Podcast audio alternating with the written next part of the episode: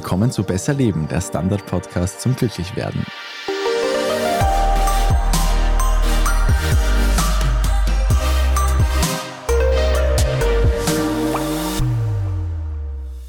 Ich bin Martin Schauhuber. Ich bin Selina Thaler. Und wir haben ja im Februar, für die, die vielleicht die Folge, Folge noch nicht gehört haben, wir haben im Februar den ersten Themenmonat. Es geht ganzen Februar und der hat tatsächlich fünf Donnerstage. Es ist ein Schaltjahr. Es geht um das Thema Freundschaften. Und heute geht es ganz konkret darum, wie wir am besten unsere Freundschaften pflegen und wie viel Pflege die auch brauchen. Vor allem, wenn wir uns eben gerade nicht sehen. Und das war ja auch gerade in der Corona-Zeit doch für viele Alltag, dass wir im Social Distancing gemacht haben, dass wir Freunde zumindest in Person nicht sehen konnten. Aber auch nach der Pandemie, die Menschen sind erwachsen, haben ein Leben und es ist nicht immer so leicht, so viel zu machen, wie man gerne würde. Ja, da sprichst du eh schon einen guten Punkt an. Das Kontakt halten ist, finde ich, eines der schwierigsten Dinge. Wann hast du dich eigentlich das letzte Mal bei einer Freundin oder einem Freund gemeldet, Einfach so, um Hallo zu sagen und zu fragen, wie es ihr oder ihm geht. Also einfach so, das muss sehr, sehr lang her sein. Ich bin da, glaube ich, ein bisschen das männliche Klischee. Wenn ich mich melde, dann schon mit einem sehr konkreten Anliegen, dass man halt was macht oder keine Ahnung, irgendwas wissen will. Ja, aber so ein Check-in-Anruf oder so eine kleine Nachricht wirken fast ein bisschen unbedeutsam, wie du schon sagst. Aber gerade wenn wir das Gefühl haben, auch dass die andere Person eh so viel um die Ohren hat und es stresst sie vielleicht sogar noch jetzt sofort darauf zu antworten, aber das ist nicht unbedingt so. Also eine Studie von 2022, die im Journal of Personality and Social Psychology erschienen ist, die hat gezeigt, dass so ein kurzes Melden, so ein Signal, dass man an die andere Person denkt, eben viel mehr bedeutet und bewirkt, als wir oft denken. Und wir eben diesen Effekt aus dieser daraus resultierenden Wertschätzung oft unterschätzen. Also da wurden 13 Experimente mit über 5900 Studienteilnehmenden gemacht und Kern der Experimente war, dass sich die Personen per Anruf, Nachricht oder E-Mail oder mit einem kleinen Geschenk bei engen Freundinnen melden sollten. Und auch bei solchen, die sie schon lange nicht mehr gesehen oder gehört haben. Und das Ergebnis war, dass die Empfängerinnen, egal wie eng oder lose die Bindung war, sich darüber freuten und zwar mehr als die Senderinnen dachten. Das ist ja eine schöne Parallele zum Thema Komplimente. Die Folge hatten wir jetzt vor drei Wochen und da ging es ja auch darum, wir unterschätzen total, wie sich andere über was Nettes von uns freuen. Und das ist ja im Prinzip, ist was anderes als ein Kompliment natürlich, wenn ich mich melde, aber ist ja trotzdem, ich nehme ein bisschen Aufwand auf mich und mache was Nettes. Mhm. Und das gilt für alle Menschen, also sowohl bei jungen Menschen als auch bei Erwachsenen ist das herausgekommen. Und besonders jene, die es überraschend fanden, dass sich die Person nach langer Zeit wieder gemeldet hat, haben das besonders wertgeschätzt. Also wer jetzt schon erwartet, dass sich jemand zu einer bestimmten Zeit verlässlich meldet oder irgendwie einmal pro Woche, mhm. war weniger überrascht. Ich finde, das ist auch jetzt nicht überraschend. Das hat eben auch etwas mit unserer Erwartungshaltung zu tun. Aber diese Wertschätzung, die dadurch entsteht, ist essentiell für eine gute Beziehung. Also wer seine Freundin oder seinen Freund und dessen Handlungen wertschätzt, ist auch grundsätzlich mit der Freundschaft zufriedener und im Gegenzug engagiert sich auch mehr dafür. Das heißt jetzt laut der Studie, die ich da angesprochen habe, letztlich stärkt es auch die Beziehung zwischen den beiden, die Freundschaft wird besser und insofern braucht es nicht viel, außer eben diese Überwindung, sich mal wieder zu melden. Das kommt mir echt auch von Komplimenten bekannt vor. Ja. Dieses Thema der Überwindung, dass eben schon im Wissen, es ist was Cooles eigentlich, dass trotzdem nicht so ein Selbstläufer ist, es zu machen. Mhm. Und solche Check-ins können natürlich auch kleine Komplimente oder Aussagen der Dankbarkeit sein aber eben nicht immer sind Komplimente passend. Das war ja auch in der Folge dazu Thema. Oder die Freundschaft ist nicht so eng, dass das jetzt angebracht wäre. Und deshalb wurden auch Komplimente in der Studie nicht untersucht, weil den Forschenden war es wichtig, eine möglichst niederschwellige Kommunikation zu untersuchen. Aber es spricht natürlich nichts dagegen, mit einem Kompliment ein Gespräch zu beginnen. Okay, aber im Prinzip reicht schon einfach das Hallo. Man muss sich da jetzt nicht einmal groß Gedanken machen. Das ist ja auch bei manchen Leuten, da macht man sich Gedanken. Es ist eigentlich wurscht. Einfach ja. Hallo sagen und das, man macht schon jemandem eine Freude.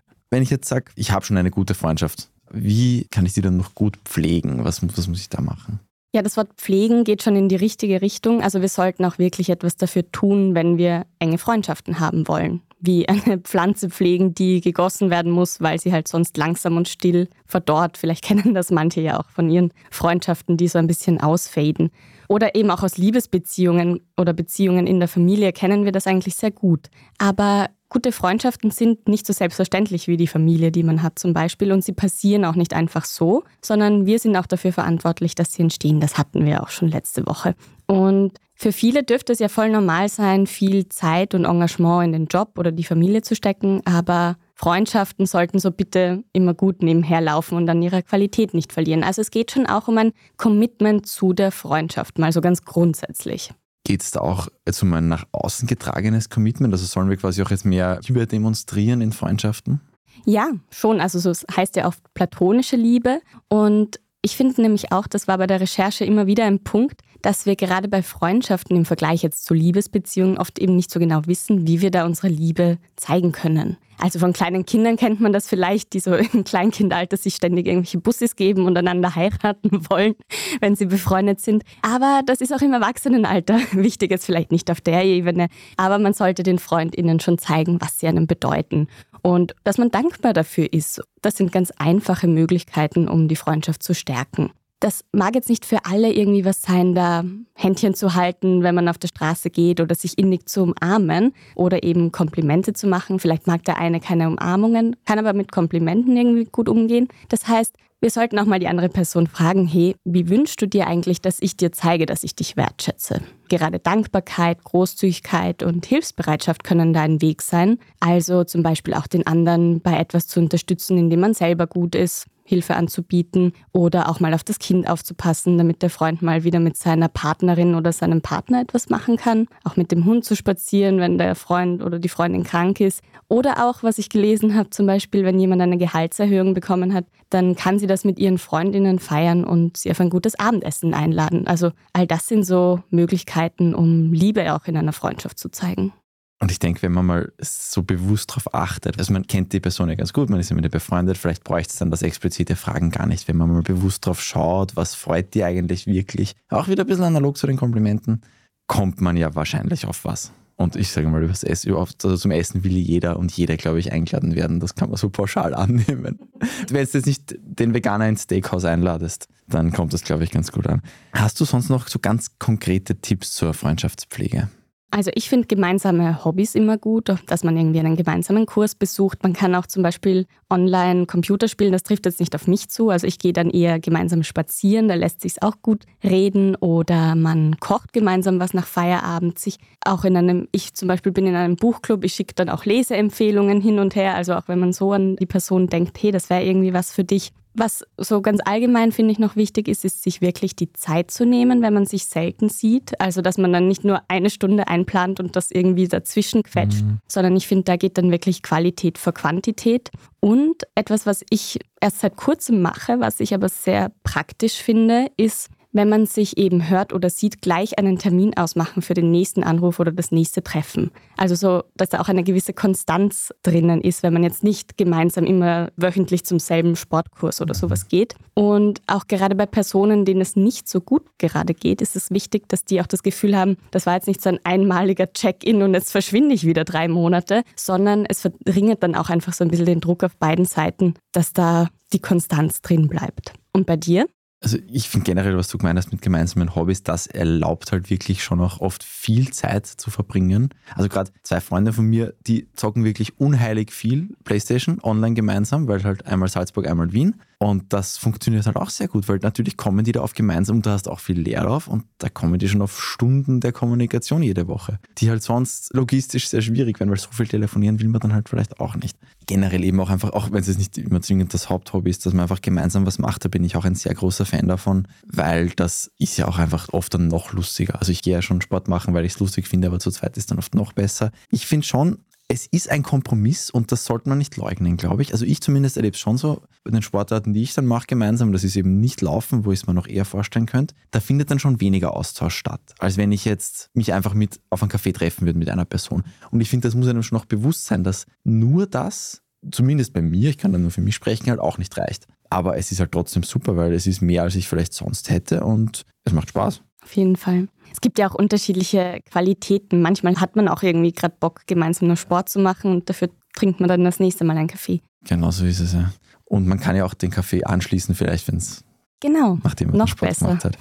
Und sonst, was, was ich bisschen für mich entdeckt habe erst in den letzten Jahren. Wenn man größere Partys feiert, sieht man halt auch ganz viele Freunde schon mal. Und natürlich hat man dann wieder das Thema, man kann mit niemandem so viel reden, wie man es gern würde, aber man hat trotzdem alle mal gesehen. Man hat noch dazu denen einen coolen Abend beschert oder ermöglicht, sagen wir so, beschert ist vielleicht ein bisschen zu viel gesagt. Und man macht ihnen eine Freude.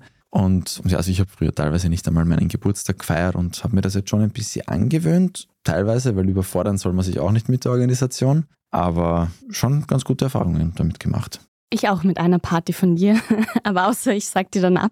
Vielleicht weniger eine gute Erfahrung. Na, danke auf jeden Fall immer für die Einladungen. Manchmal muss ich da auch ein bisschen auf meinen Energiehaushalt achten. Und das ist vielleicht auch etwas, was man sich vornehmen kann, gerade wenn man viel beschäftigt ist oder eben auf den Energiehaushalt achten will, wie viel Kraft habe ich eigentlich gerade, um in diese Freundschaft zu investieren. Und wenn ich jetzt nur irgendwo hinhetze und dann gar keinen Kopf dafür habe, aber aus Pflichtbewusstsein zum Beispiel zusage oder beziehungsweise mhm. nicht absage, dann hat die Freundin oder der Freund letztlich auch nicht so viel davon. Ja, voll. Aber ich finde das total wichtig auch, weil ich auch schon solche Treffen, Gott sei Dank ganz selten, aber auch schon erlebt habe. Ich weiß nicht, was schlimmer ist, wenn dann beide eigentlich innerlich hinnig sind oder wenn eine Person eigentlich total viel davon haben könnte und die andere Person dann kaputt ist. Da würde ich halt schon noch dazu sagen, es kann auch sein, wenn ich quasi weiß, ich treffe mich am Donnerstag um 18 Uhr mit einer Person, dass ich dann nicht mir am Donnerstag um 14 Uhr noch einen Arbeitsauftrag umhängen lasse, wo ich mhm. weiß, da habe ich super Stress ganzen Tag und verbrauche eigentlich all meine Energie, dass man da auch die Prioritäten richtig dann setzt. Stimmt. Nein sagen. Nein sagen, immer, immer ein guter Exkurs. Standard-Podcasts gibt es ja wirklich schon zu jedem Thema. Also fast jedem. True Crime. Thema des Tages. Lohnt sich das? Inside Austria. Serienreif. Besser Leben. Rätsel der Wissenschaft. Edition Zukunft. Und, und, und. Aber nicht jeder hat die Zeit, das alles zu hören. Und manchmal möchte man sich einfach nur ein paar Minuten beschallen lassen. Ich bin Scholt Wilhelm. Und ich bin Margit Ehrenhöfer. Ab sofort bringen wir auch Highlights unserer Podcasts. Für zwischendurch, wenn mal weniger Zeit ist. Diese kurzen Ausschnitte nennen wir Shorts. So wie eine kurze Hose. Oder eine kurze Geschichte. Okay. Und Shorts vom Standard finden Sie jetzt überall, wo es Podcasts gibt. Wie oft sollte man sich denn sehen? Gibt es da was aus der Psychologie, was man so weiß? Ich habe nichts gefunden, was jetzt irgendwie hm. eine befriedigende Antwort ist, außer es ist individuell und schwierig zu beantworten. und es hängt wahrscheinlich auch von der Enge der Freundschaft ab. Also das muss jeder für sich spüren, was da ein gutes Maß ist oft merkt man ja auch, okay, die eine Freundin will ich endlich mal wieder sehen und bei dem anderen Freund ist es voll in Ordnung, wenn ich den nur alle zwei, drei Monate sehe. Und es ist für beide gut. Ich habe ja vorher schon von dem Commitment zu einer Freundschaft gesprochen und Dazu zählen natürlich auch eine gewisse Sicherheit, Vertrauen und Verlässlichkeit. Also das heißt jetzt nicht, dass man sich ständig sehen muss oder dass man auf jede SMS sofort antworten muss und den Anruf immer abheben, auch wenn es gerade nicht passt oder wenn man gar nicht in der Stimmung ist, um zu telefonieren. Aber man sollte, finde ich zumindest, schon sich zeitnah zurückmelden oder zurückrufen, weil eben eine Freundschaft diese Basis von Rückmeldung und Verfügbarkeit benötigt. Und die sollte am besten im Balance sein, weil so fühlen wir uns auch sicher, können uns öffnen und haben zum Beispiel keine Angst, dass die andere Person jetzt schon wieder kurz vor knapp absagt und wir bestellt und nicht abgeholt vom Kaffeehaus warten. Was ja auch wirklich eine berechtigte Angst ist, wenn es schon einmal oder sogar zweimal passiert. Ja, total. Und letztlich streben wir Menschen ja auch nach engen Verbindungen. Das macht uns einfach aus. Und wir schätzen auch die Qualität von guten Beziehungen umso mehr, weil sie ja auch so schwierig zu finden und letztlich mhm. so schwierig zu erhalten sind. Und wenn dich jetzt jemand ständig versetzt oder sich nur meldet, wenn er oder sie etwas braucht und diese Beziehung in so einer Disbalance ist, dann sollten wir uns nicht einreden, dass das nicht so schlimm ist oder wir einfach nicht so bedürftig sein sollten, weil es eben Teil unserer Natur ist, dass wir uns mit Menschen verbinden und gute Beziehungen haben. Und irgendwann hat man ja auch einfach keine Lust mehr, sich mit der Person zu treffen, wenn die ständig absagt da ist ja auch wichtig, dass man sich prinzipiell eben mit Menschen findet, die da ähnliche Bedürfnisse haben. Also ich finde das total faszinierend. Von meiner Freundin, die beste Freundin, die sehen sich unglaublich selten, aber es passt trotzdem für sie. Das funktioniert einfach trotzdem. Die wissen beide, sie sind immer füreinander da und das reicht. Ich würde mir mit sowas schwer tun, wenn ich da teilweise ein Dreivierteljahr jemanden nicht sehe. Ich brauche halt schon ein bisschen regelmäßiger den persönlichen Kontakt. Ja, aber man muss dann wahrscheinlich halt auch einfach bereit sein, das auszukommunizieren, wenn es halt die eine Person anders sieht als die andere. Ja, und manchmal gibt es ja auch so Phasen, wo man dann wieder voll eng ist und wieder ein bisschen mhm. mehr Zeit zwischen den Treffen oder dem Kontakt ist. Aber wie gesagt, alles ja. sehr individuell. Ja. Also grob gesagt, so die Balance ist wichtig. Ja, also zum Beispiel auch sich nur zu melden, wenn es einem schlecht geht und die Freundinnen für solche Gespräche zu nutzen, ja. ist jetzt naheliegenderweise auch keine gute Idee. Aber für manche ist es auch schwierig, in einer Freundschaft überhaupt so negative Dinge anzusprechen, weil viele mhm. natürlich von uns danach streben, irgendwie gemocht zu werden für Dinge, die wir gut machen und dann oft nur Erfolge hervorheben. das ist jetzt auch nicht die Lösung, weil in Freundschaften sollte schon auch der Platz dafür sein, für eigene Verfehlungen, auch wenn es jetzt für die ein oder andere eine Überwindung ist, weil das natürlich das Risiko birgt, dass man da auf Ablehnung stößt, wenn das jetzt wirklich was ist, was jetzt nicht so cool ist. Und wir haben ja auch schon mal in der Folge zu Scham über diese Angst gesprochen, sich verletzlich zu zeigen. Und da kam eben raus, meistens ist das gar nicht der Fall, dass man dann zurückgewiesen wird, wenn man sich so verletzlich zeigt, sondern es ist eigentlich immer das Gegenteil der Fall, dass es einer Beziehung, in, den, in unserem Fall einer Freundschaft, sehr gut tun kann und uns letztlich auch weil das einfach das Vertrauen stärkt, die Intimität, wenn wir uns über unsere Fehler und Peinlichkeiten austauschen.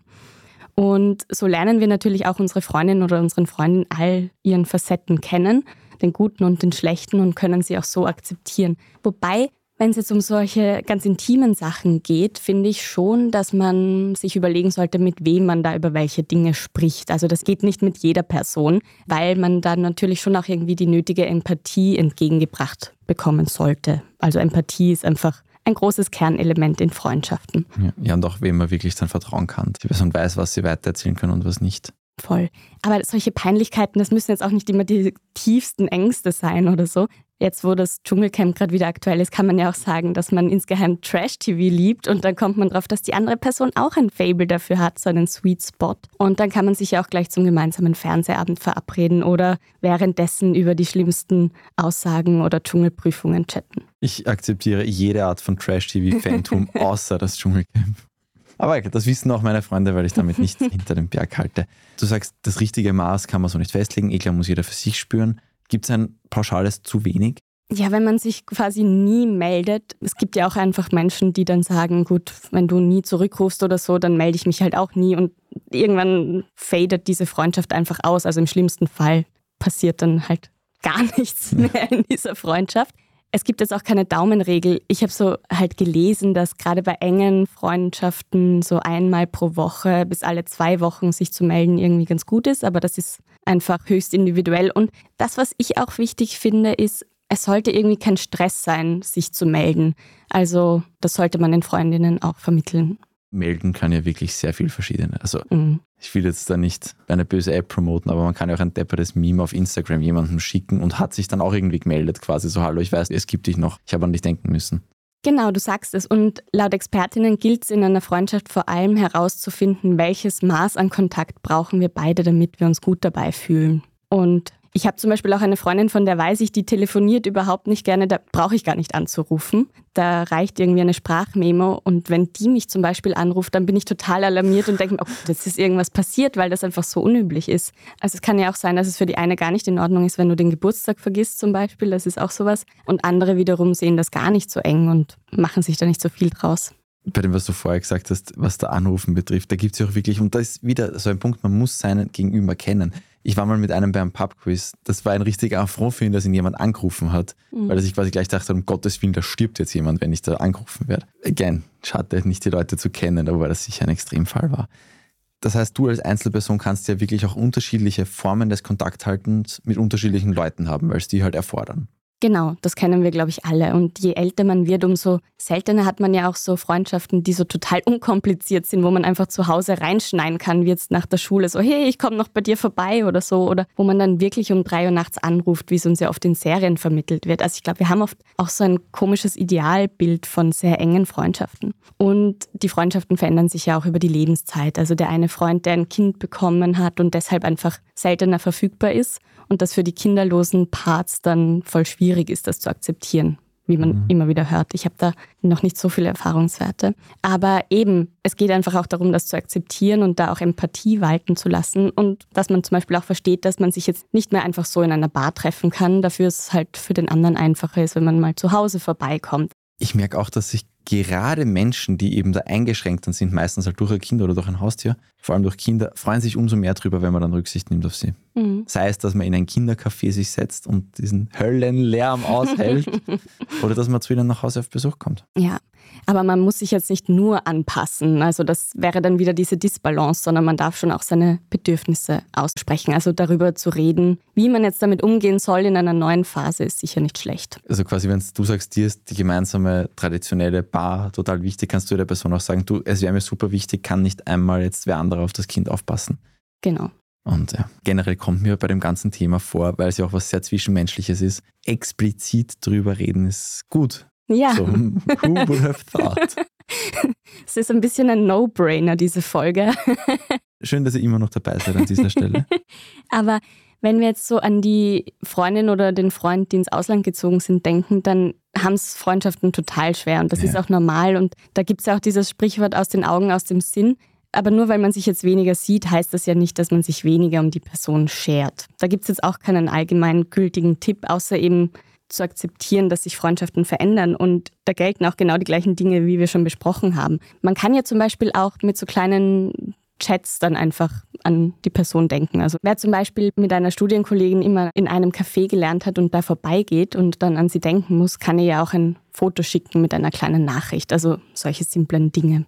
Man muss sich ja auch nicht immer besuchen kommen. Das kann natürlich auch viel Aufwand und Kosten bereiten. Aber was ich einen ganz guten Gedanken fand, ist gerade bei so Fernbeziehungsfreundschaften zu wissen, was der anderen Person wichtig ist und das dann auch ernst nehmen. Also wenn die jetzt zum Beispiel sagt, ich will, dass du bei meinem Geburtstag da bist, dann sollte man das schon auch respektieren.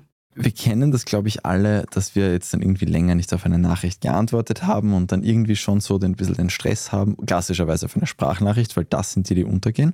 Und dann stresst einen dann irgendwie schon ein bisschen, dass man, weil man dann sich denkt, mit jedem Tag, der mehr vergeht, wird es noch unangenehmer. Umgekehrt kennen wir, oder kennen die meisten wahrscheinlich auch die andere Seite, dass man selber sich denkt, das habe ich dir was geschrieben und jetzt irgendwie seit einer Woche offenbar keine Zeit gehabt zum Zurückschreiben. Wie würdest du da damit umgehen, das empfehlen? Ja, ich finde, das hängt von der Situation ab. Also oft weiß man ja, dass die andere Person jetzt sich seltener meldet, weil sie sehr viel in der Arbeit zu tun hat oder eben das Kinderthema hatten wir schon, aber auch, weil man andere Sorgen hat, um die man sich mal kümmern soll.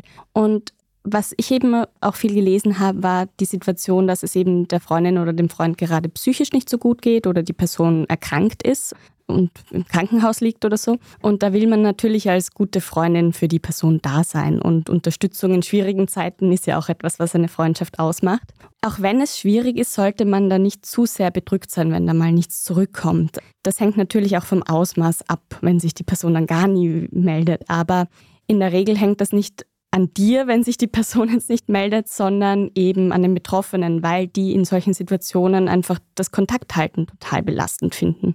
Also jetzt, wo du es sagst, habe ich tatsächlich auch schon einige Male erlebt und eigentlich die meisten Male, wo jemand lang nicht zurückgeschrieben hat, war es, weil die Person einfach Probleme hatte. Mhm. Wo ich dann am Ende eh auch mir dachte, okay, da hätte ich jetzt nicht böse sein müssen, weil in Wahrheit wäre es ja der Grund gewesen, dass ich vielleicht noch einmal, weiß ich nicht, nachfrage oder so. Ja, und ich habe da eine Empfehlung gefunden, nämlich gibt der Person, der es gerade nicht so gut geht, die Führung der Unterhaltung.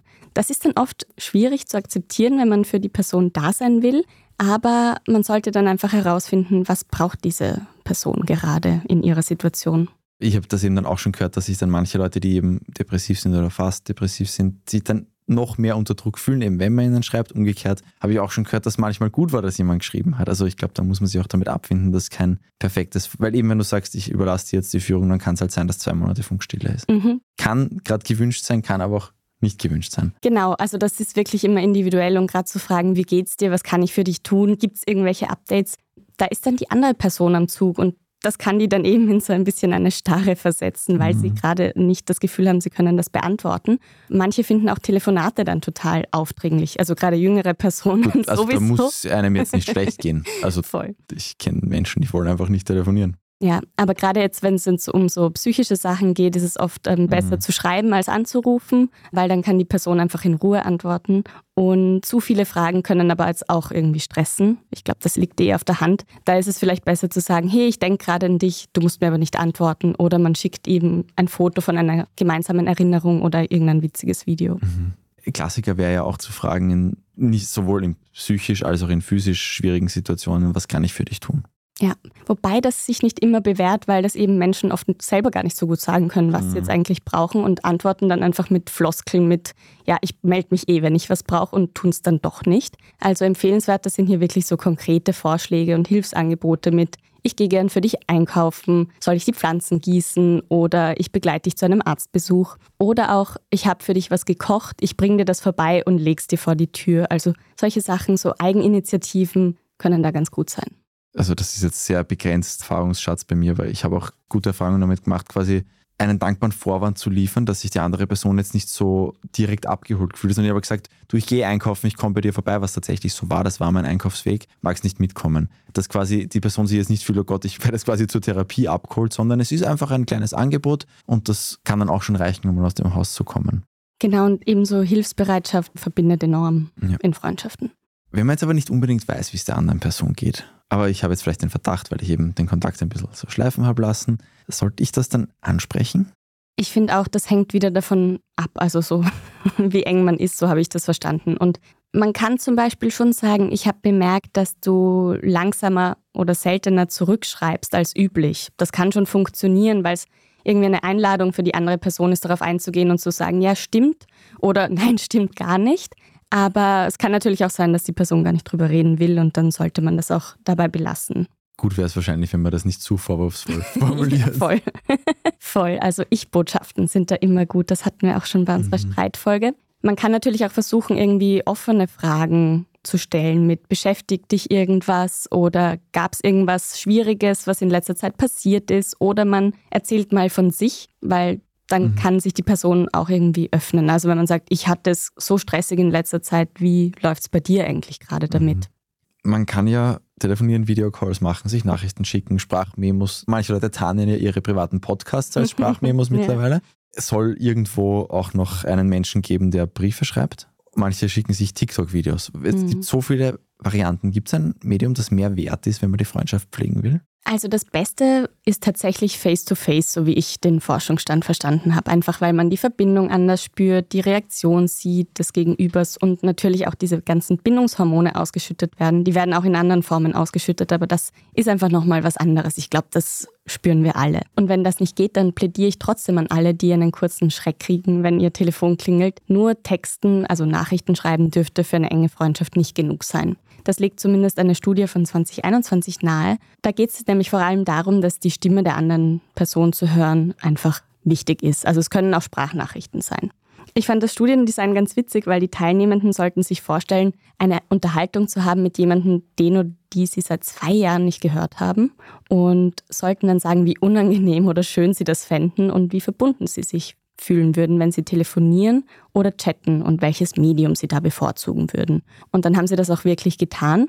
Und was interessant war, war, dass die meisten im Vorfeld angegeben haben, dass sie telefonieren unangenehmer finden. Also ich kenne das auch von mir irgendwie, es ist voll die Hürde da, sich dann bei jemandem zu melden. Aber im Nachhinein waren sie tatsächlich zufriedener mit dem Austausch und fühlten sich enger verbunden als diejenigen, die sich nur über. E-Mails ausgetauscht haben. Das war sogar bei denjenigen so, die gesagt haben, sie würden lieber E-Mail schreiben als telefonieren. Also mal wieder ein Fall von, wir wissen eigentlich nicht, was uns gut tut. Mhm. Und das gilt auch für unbekannte Menschen. Also das wurde in der Studie auch untersucht, dass man sich quasi fremde Menschen anrufen musste. Und das liegt einfach an der Stimme. Also wir PodcasterInnen und Hörerinnen kennen das vermutlich eh, dass einfach eine Stimme viel mehr Inhalt transportiert als jetzt das reine Gesagte, weil man einfach das Gefühl mitgeben kann. Oder wir reden einfach ganzen Podcast so, dann transportiert sie vielleicht nur das Gesagte. Ja, aber die Leute schalten auch früher aus. Ja, das ist wohl richtig. Okay, gibt es ein Fazit des Ganzen? Ja, also Nachrichten zu schreiben, um jetzt noch bei dem vorigen Beispiel zu bleiben, kann natürlich nützlich sein, um kurze Nachrichten zu übermitteln oder sich irgendwas auszumachen, einen Termin oder einen Anruf. Und gerade wenn es schwierig ist, sich häufig zu sehen, sind eben Anrufe, Videocalls, Sprachmemos die bessere Wahl, um in Kontakt zu bleiben. Also sprechen statt schreiben vermeidet oft auch Missverständnisse. Und was wir jetzt noch gar nicht angesprochen haben, ist Social Media. Also ob wir da jetzt anrufen oder irgendwie auf Snaps Instagram verschicken. oder sowas Snaps verschicken, das ist eigentlich egal laut Forschenden. Gerade bei jungen Menschen, die unterscheiden auch selber gar nicht mehr so oft zwischen Online- und Offline-Kommunikation mit ihren Freundinnen. Einfach auch, weil sie damit aufgewachsen sind und da ständig online sind. Aber das zeigen Studien schon. Wenn es um sehr intime Dinge geht, dann besprechen sie das auch lieber in Person als über TikTok. Die Jungen wissen ja gar nicht, wie ein Stammtisch funktioniert. genau. Also all in all, Martin, das hast du eh schon letzte Woche, also in der Vorwoche unterstrichen. Es tut uns einfach sehr gut, wenn wir uns mit anderen verbunden fühlen und unsere Freundinnen sehen oder hören. Auch wenn es im ersten Moment vielleicht unangenehm oder komisch anfühlt, sich einfach so zu melden, probiert es aus. Die Initiative zu ergreifen bedeutet dann eben oft mehr, als wir denken. Und es geht ja dann doch am Ende darum, dass man noch bessere Beziehungen vielleicht in seinem Leben hat. Weil noch ein letzter Rückgriff auf die Vorwoche, das ja wahnsinnig viel bringt für das gesamte Wohlbefinden. Mhm. Und wenn man sich eben nicht so oft meldet und der Kontakt dann so komisch sich verläuft, dann kann es auch sein, dass die Freundschaft irgendwie sehr bald zu Ende ist oder dass es so unausgesprochen ist wie so ein Riesenelefant im Raum, dass man gar nicht mehr weiß, bin ich jetzt noch befreundet oder was ist das eigentlich? Sollten wir uns trennen? Und mit diesen Fragen beschäftigt sich die Franziska in der Folge für nächste Woche. Ganz genau, ich bin sehr gespannt. Sie kennt jemanden, der im Freundeskreis Schluss gemacht hat. Ich weiß noch nicht, ob diese Person noch zu Wort kommen wird, aber jedenfalls gibt es das, habe ich gelernt. Und ich bin sehr gespannt, ob das gescheit ist, wenn wir das so doch das dann explizit machen und eben nicht nur so verlaufene Freundschaften, wo nie wirklich ein Schlusspunkt gesetzt wurde, mhm. stattfinden. Wenn ihr das auch wieder hören wollt, abonniert uns auf Apple Podcasts, auf Spotify und auf allen anderen Podcast-Plattformen. Gerne auch auf allen, das tun unseren Abozahlen auch sehr gut. Schickt uns weiter, wenn ihr Freunde habt. vielleicht auch hier wieder gleich wie in der Vorwoche, vielleicht nicht kommentarlos, weil das könnte man auch falsch auffassen, aber vielleicht mit einer netten Nachricht. Oder Tipps, wie ihr am besten Kontakt haltet oder so ein Trennungsgespräch geführt habt oder Fragen dazu habt. Genau, die könnt ihr an besserleben.derstandard.at schicken, wenn ihr sowas habt. Und auch alle anderen Themenwünsche. Es wird noch drei weitere Folgen zum Thema Freundschaften geben. Die nächste wird schon aufgenommen sein, wahrscheinlich, wenn diese herauskommt. Aber auch Input zu diesem Thema ist noch herzlich willkommen. Das war Besser Leben, der Standard-Podcast zum Glücklichwerden. Ich bin Selina Thaler. Ich bin Martin Schauhuber. Und diese Folge wurde produziert von Christoph Neuwirth. Baba. Bis nächste Woche.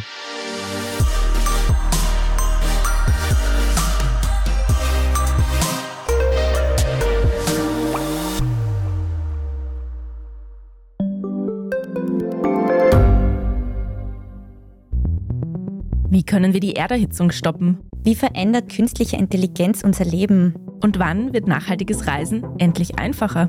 Um diese und viele weitere Themen geht es im Podcast Edition Zukunft und Edition Zukunft Klimafragen.